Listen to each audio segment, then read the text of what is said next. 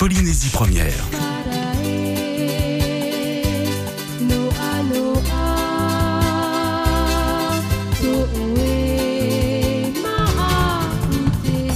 Mélodie favorite de nos bringues, Para Uterea.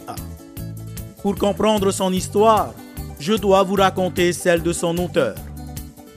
À la fin des années 60, Teura Tessier, grand Manitou de la zig polynésienne, accueille au sein de sa bande son neveu, Teva Tetuanui, lui-même héritier du talent de son grand-père, Talo Spitz.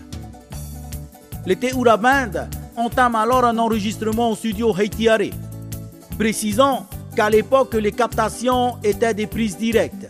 En langage clair, on débutait à 19h pour finir à 4h du matin.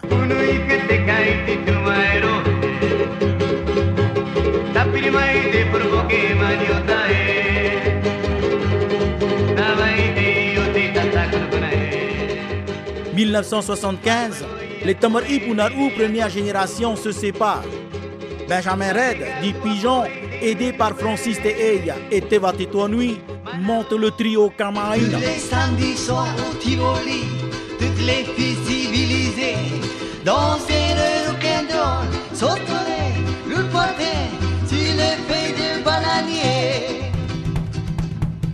Si le rêve de Pigeon était de s'émanciper des Tamari Ipunarou, celui de Teva Tetuanui est la création de son label. Le projet aboutit en 1986. Pour célébrer cela, un ami l'invite à passer le dimanche à Morea. Cet après-midi-là, un Mateiti est servi sur la plage.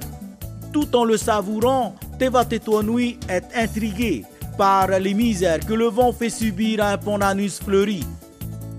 Quelques jours plus tard, le flux musical apparaîtra sous la plume du producteur. Para Uterea lance la carrière musicale de deux artistes, le musicien Roger Teriura Tetuanui et la chanteuse Florence Hamel. Mais c'est en 1988 que cette obade bascule définitivement dans le panthéon de la musique polynésienne. Quand Vahinetua Tefafano l'interprète lors du concours à la découverte d'une étoile.